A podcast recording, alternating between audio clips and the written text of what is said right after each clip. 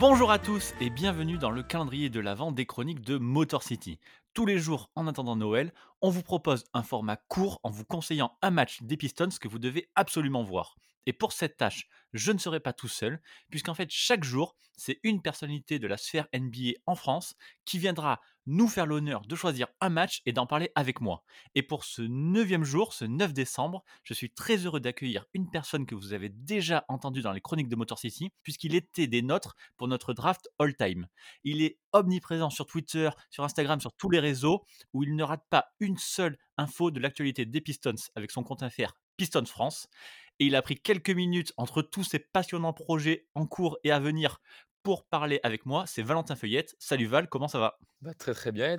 et toi, bah, écoute, moi je, suis surtout, je te remercie encore une fois de m'inviter. Hein. C'est, ce genre de collaboration est toujours plaisant à faire et surtout que là c'est centré 100% sur les pistons. Alors c'est, encore mieux pour, pour, pour moi. Eh ben, avec grand plaisir, merci beaucoup. On s'était régalé à la draft all time et je voulais pas faire ce calendrier de l'avant sans toi. Du coup, pour ce calendrier, tu nous as choisi un match de la saison régulière 2015-2016 entre les Pistons et les Golden State Warriors qui s'est joué le 16 janvier 2016.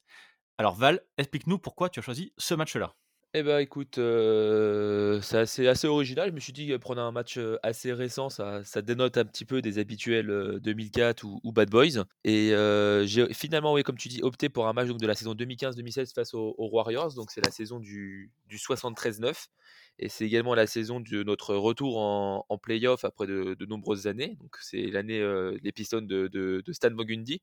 Et moi j'ai trouvé ça intéressant de prendre ce match-là parce que avant tout il y a un contexte particulier parce que déjà le Palace était, était plein à craquer, ce qui était, ce qui était rare à l'époque parce que c'était la, la, soirée, la soirée Ben Wallace pour le retrait de maillot de, de Ben Wallace. Donc il y avait tous les champions de 2004 dans la salle. Tout le monde est arrivé un petit peu dans l'optique de surtout regarder la mi-temps pour voir le, numéro 3 monter en haut du palace. Et finalement, à la, grande surprise de tous, bah, les, Warriors, euh, les Pistons excusez-moi, jouent très très très bien. Un très beau basket qui rappelle vraiment un, côté un peu nostalgique de, de l'époque 2004. Euh, euh, on a un match où, Drummond, pour une fois, ne, ne marche pas, n'est pas passif. Il a un côté très agressif, très Pistons.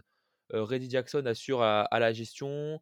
Et autour, bah voilà, il y a les Cassipi et compagnie qui, assurent vraiment et qui représentent vraiment l'esprit de Détroit. Je parle même pas de Tolliver et compagnie sur le banc. Donc c'est vraiment un match où on a l'impression que c'est une, une, Madeleine de Proust, un peu une coquille figée dans le temps, où les pistons du, de la décennie arrivent pour la première et l'une des seules fois à se retransformer un petit peu en, en équipe voilà, de col bleu capable de faire chuter les, les gros poissons californiens. Hein. Ça rappelle un peu 2004 pour, pour la, comparaison avec la Californie. Et voilà, c'est un match très serré, très intense jusqu'à la dernière seconde. Et, les Pistons ont réussi donc oui effectivement à, faire chuter les, grands Warriors de, de Curry, de Thompson, de, Barnes et on fait partie voilà des seules des seules défaites, des seules neuf défaites uniques des Warriors cette année-là, cette année un peu historique qui s'est malheureusement pas très bien terminée pour les Warriors, mais mais voilà, au moins on pourra dire les Pistons ont, fait chuter les Warriors lors de l'année du 73-9. Mais comment on a fait pour faire partie des neuf équipes qui ont réussi à battre les Warriors C'est assez extraordinaire. Ah, c'est sûr, c'est, c'est, voilà, ça fait partie des parfois des, petits bugs de la saison, des bugs agréables. Et, euh, oui, non, c'était vraiment un match, euh, un match particulier auquel on s'attendait vraiment pas, voilà, à, une victoire ou même même pas à une belle prestation des Pistons, parce que même si cette saison-là, voilà, reste une, bonne saison pour les Pistons puisqu'on retrouve les playoffs, donc c'est une, saison euh, assez marquante sur les sur les dix dernières années, parce qu'on n'en a pas non plus eu beaucoup, hein, on en a seulement eu deux sur les dix dernières années.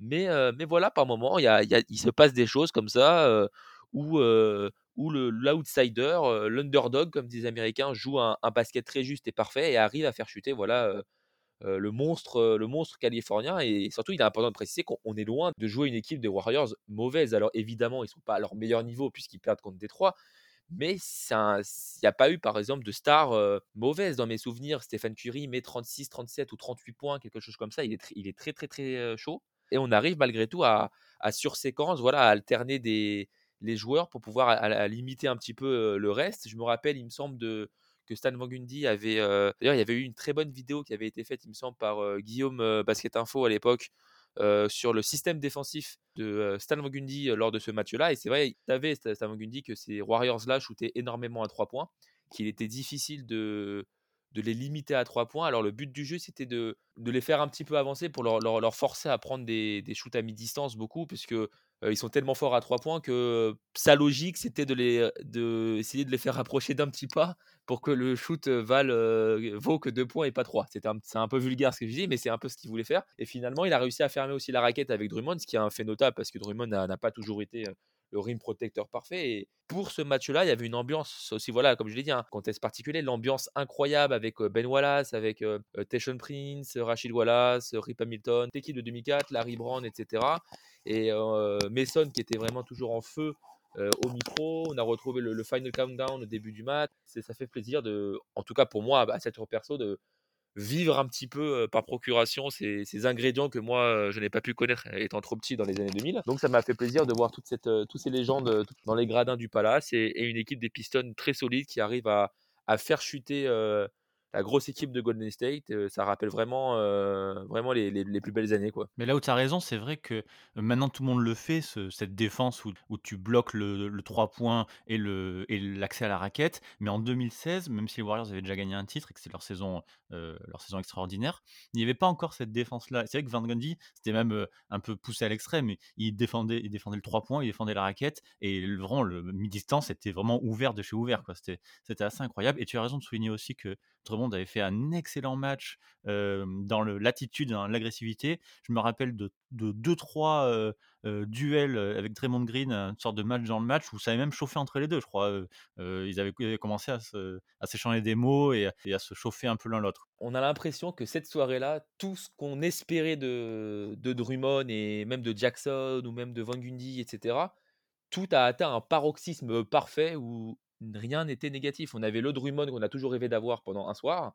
Bon, il y, a eu quand même d'autres soirs dans sa carrière à Détroit qui étaient, qui étaient bons, mais, c'est vraiment le Drummond parfait ce soir-là. Et, oui, c'est de, de, voir ce Drummond-là. Moi, plus à titre perso, c'est sûr que ça me fait, ça fait encore plus plaisir de voir mon joueur préféré se comporter comme ça, mais de le voir jouer aussi juste des deux côtés du, parquet, devant des, un Ben Wallace qui l'applaudit tel, un, tel un fan de, de, 13-14 ans, ça fait toujours, toujours plaisir de, de voir un peu. Bon, après, c'est très théâtralisé à l'américaine, mais ça fait vraiment plaisir de voir voilà, ce mélange de nouvelle génération, génération ancienne. Ça faisait un peu, pour juste un soir, ça faisait un peu je te passe le flambeau. On voyait Rachid Wallace qui, qui trash talkait un petit peu à la, comme, comme Drake le fait à Toronto, etc., en première ligne du Palace. Et, voilà, c'est vrai que c'était vraiment un, parfait mix. Ça faisait vraiment très, très film scénarisé, mais c'était un, plaisir pour, en tant que fan des, Pistons, de, de pouvoir regarder droit dans les yeux l'une des, meilleures équipes de, tous les temps. Oui, et puis c'est, c'était une belle équipe. On, en reparlera dans, dans, quelques années avec un peu de recul, mais finalement en 2016, c'était une belle équipe des Pistons qui retrouve les playoffs, alors qui n'a pas de chance de tomber contre bah, le, futur champion pour le coup, qui prend 4-0, mais contre une autre opposition ou avec un peu plus de réussite ou autre, on aurait pu s'en souvenir. Les ingrédients étaient plutôt bien, bien assemblés. Il manquait peut-être d'une d'une superstar ou d'un joueur élite, mais c'est une de la décennie, en tout cas, c'est une de mes équipes préférées très très largement. Oui, bah oui, c'est ça. Et, et, bon, on pourra aussi un jour en reparler. Je ne sais pas s'il est, quelle est la meilleure équipe entre celle de 2016 euh, qui va en playoff et celle de 2018 qui va aussi avec euh, Dwayne Casey. Mais je pense que celle de 2016, en tout cas, elle est beaucoup mieux construite et beaucoup plus polyvalente. On a, et je pense qu'il y a aussi surtout beaucoup plus de joueurs qui collent à l'image des Pistons. Hein. Mmh. Les Contavious Caldwell Pop, ce, ce, col bleu un petit peu discret de l'époque, qui était vraiment pour le coup beaucoup plus. Même s'il a fait des très bonnes playoffs cette année, il, a été, il était beaucoup plus régulier, on va dire beaucoup plus important lors de son passage à Détroit. Tanner Johnson, qui était à l'époque rookie, bon, qui a mal fini au Pistons, mais pour sa première saison rookie, il, il n'hésitait pas à regarder droit dans les yeux, même parfois un petit peu trop, les LeBron James et compagnie, et ça, tournait presque au ridicule par moment, mais bon, c'était un petit peu la folie de, la jeunesse qui faisait plaisir et qui rappelait aussi évidemment les, valeurs des Pistons. Et voilà, les, Marcus Morris, les, Anthony Tolliver, les, les Reggie Bullock, les Aaron Baines, tout ça, c'est vraiment typiquement le genre de joueur euh, très, je dis sous-côté et, mésestimé parce qu'à l'époque, Marcus Morris, c'était pas du tout le, Marcus d'aujourd'hui qui touche des gros salaires et compagnie. Mais, mais voilà, c'était, c'était vraiment un, parfait équilibre entre basket un petit peu moderne et attitude un peu ancienne des Pistons. Et, c'est pour ça que j'ai choisi ce match-là et parce que je trouvais qu'on pouvait malgré tout retenir, quelques matchs intéressants de des Pistons 10 dernières années. Donc, y en avait un seul à retenir pour moi, ce serait, ça serait celui-ci. Je suis d'accord avec toi et je suis aussi d'accord, je pense que que dans la globalité, si je prends tous les joueurs, je préfère cette équipe de 2016. Et tu nous as parlé donc du coup, on finit rapidement sur ça, heu, sur la cérémonie de retrait de maillot de Ben Wallace, donc heu, un sacré moment. Le premier joueur de de l'ère 2004, du titre 2004 à avoir son maillot retiré, son introduction, heu, à l'ancienne, façon Mason et tous ses coéquipiers quasiment, avec lui, dans le au milieu du terrain, sauf Joe Dumars qui était pas là. Je sais pas si tu sais pourquoi il était pas là, je me souviens plus. Alors c'est vrai que tu me le redis, c'est vrai, il était pas là. C'est une bonne question. Je ne sais pas je crois enfin je pense que c'est juste une, question de parce qu'il venait juste de quitter le management très récemment, je pense donc peut-être qu'il il avait besoin de je sais pas de souffler dans sa tête avant de revenir parce que dans mes souvenirs, il avait quand même été présent, dans une des 2 une des 3 soirées qu'il y a eu de 2004, non? Je crois pour, Bill Ups ou RIP, je crois qu'il avait été là quand même. Je Ou non, pour la soirée des Bad Boys plutôt, ou la soirée des Bad Boys qu'il y avait eu, heu, pour le la fermeture du Palace. Ouais, ça c'est sûr qu'il il était là. Donc ouais, je pense peut-être que c'était personnel parce qu'il venait de quitter très récemment, heu, les bureaux des Pistons, alors peut-être qu'il voulait pas re revenir dans l'immédiat. Mais effectivement, il n'était pas là, mais mais ça fait toujours plaisir ces petites soirées parce que déjà la mi la mi-temps passe, plus rapidement et et ça fait toujours plaisir de voir, comment nos nos légendes vieillissent, même si 2004 c'est assez récent. C'est plus intéressant de voir les les gros ventres de Bill Laimbeer et compagnie, mais heu mais heu, c'est toujours intéressant, voilà, de de retrouver, heu, George Blah, heu, au micro pour présenter la la cérémonie, Mason qui qui l'introduit, les flammes qui sortent au-dessus des paniers, bah, voilà, c'est très très nostalgique et pour n'importe quel fan, c'est du pain béni de pouvoir assister à ces à ces rassemblements et de voir que l'équipe est toujours, toujours aussi soudée. Comme l'avait dit, heu, Rip Hamilton, lors de son passage à à Paris en 2018, heu, ils ont toujours un groupe WhatsApp tous ensemble où ils sont 7 ou 8 de 2004. Donc ça reste une équipe encore très soudée et ça se voit lors de ces cérémonies où, heu où, heu, Tension Prince, n'hésite pas à demander sa journée, à Memphis pour pouvoir, aller à Détroit et rater un match des Grizzlies, où il travaille pour venir exceptionnellement, rendre hommage à son pote et à son coéquipier. Donc voilà, on sent que, que l'équipe reste soudée. Ça fait plaisir de les voir, toujours aussi proches de la ville, hein. Faut faut pas oublier Ben Wallace est maintenant, propriétaire, minoritaire de l'équipe, de la future ancienne équipe des des Pistons de Grand Rapids. Donc, donc voilà, ça fait ça fait toujours, toujours un petit côté, nostalgique de les de les revoir tous ensemble, heu, comme ça, heu, pour la bonne cause, la bonne cause, de pour la ville et pour l'équipe. Bah, effectivement et vous verrez, quand vous regarderez ce match que que Ben Wallace, n'a plus son afro, il l'a rasé parce qu'il a dit que, ça poussait toujours, mais ça poussait blanc maintenant donc ça valait pas le coup de le garder. Bon, en tout cas, Val, merci de nous avoir présenté ce match. Dis-nous juste, où est-ce qu'on peut te même si on te connaît, même où on peut te retrouver, où on peut te lire, t'entendre, t'écouter et cetera et? Et bah, déjà, je te remercie une nouvelle fois pour, pour l'invitation et on peut me retrouver moi et et toute, toute ma petite équipe, de bosseurs, de Pistons France, bah, tous sur tous tous les réseaux, hein, mais essentiellement évidemment sur Twitter, sur, notre site internet, sur Facebook et compagnie et sur Instagram évidemment donc donc voilà. Encore une fois, mille merci, Winston pour cette invitation. Ça fait toujours plaisir de se retrouver tous les 2 pour parler Pistons, surtout que pour une fois on s'engueule pas donc c'est quand même une bonne chose. Donc voilà. Bah, avec grand plaisir, merci à toi. Je mettrai de toute façon tous les liens où vous pourrez retrouver Val et son équipe, son site, les réseaux et tout et cetera dans la description de ce podcast.